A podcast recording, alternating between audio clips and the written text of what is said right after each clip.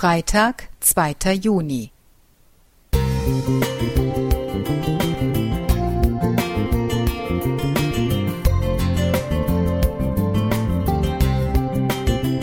Ein kleiner Lichtblick für den Tag.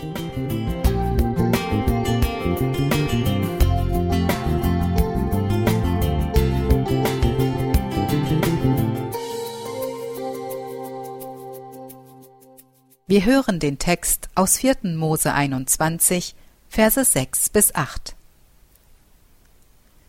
Da sandte der Herr feurige Schlangen unter das Volk. Die bissen das Volk, dass viele aus Israel starben. Da kamen sie zu Mose und sprachen, Wir haben gesündigt, dass wir wider den Herrn und wider dich geredet haben. Bitte den Herrn, dass er die Schlangen von uns nehme. Und Mose bat für das Volk. Da sprach der Herr zu Mose, Mache dir eine eherne Schlange und richte sie an einer Stange hoch auf.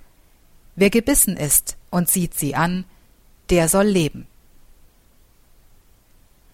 Unterwegs in den Ruinen der antiken Stadt Pergamon glitt plötzlich eine ziemlich lange braune Schlange vor meinen Füßen davon.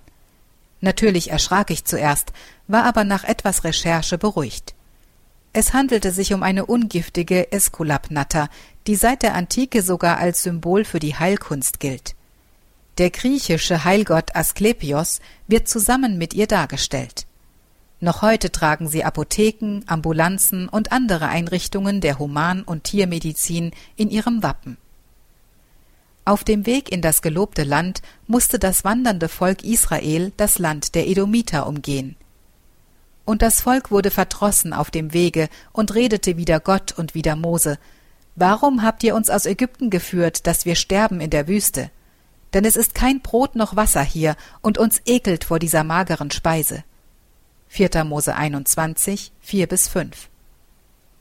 Seit fast 40 Jahren sandte Gott ihnen zuverlässig das Manna, das sie auf verschiedene Arten zubereiten konnten. Es enthielt bestimmt genügend Mineralstoffe und Vitamine und war demnach keine magere Speise. Dennoch beschwerten sie sich. Als Reaktion auf das ewige Murren und Klagen sandte Gott feurige Schlangen, und prompt wandte sich das Volk an Mose. Bitte den Herrn, dass er die Schlangen von uns nehme. Vers 7. Sie wollten von der Plage befreit werden, statt ein Heilmittel zu bekommen, doch das Rezept, das sie erhielten, war merkwürdig. Das Anschauen einer ehernen Schlange sollte helfen? Logisch betrachtet konnte das nicht klappen. Aber Gott half nicht nur, sondern schenkte ihnen damit auch ein Bild des zukünftigen Retters, des Messias, der das Böse, die Schlange Satan, endgültig besiegen würde. Wie oft rufen und beten wir um Hilfe und Heilung, damit ein Problem verschwindet, und Gott schickt uns etwas völlig Unerwartetes, Unlogisches.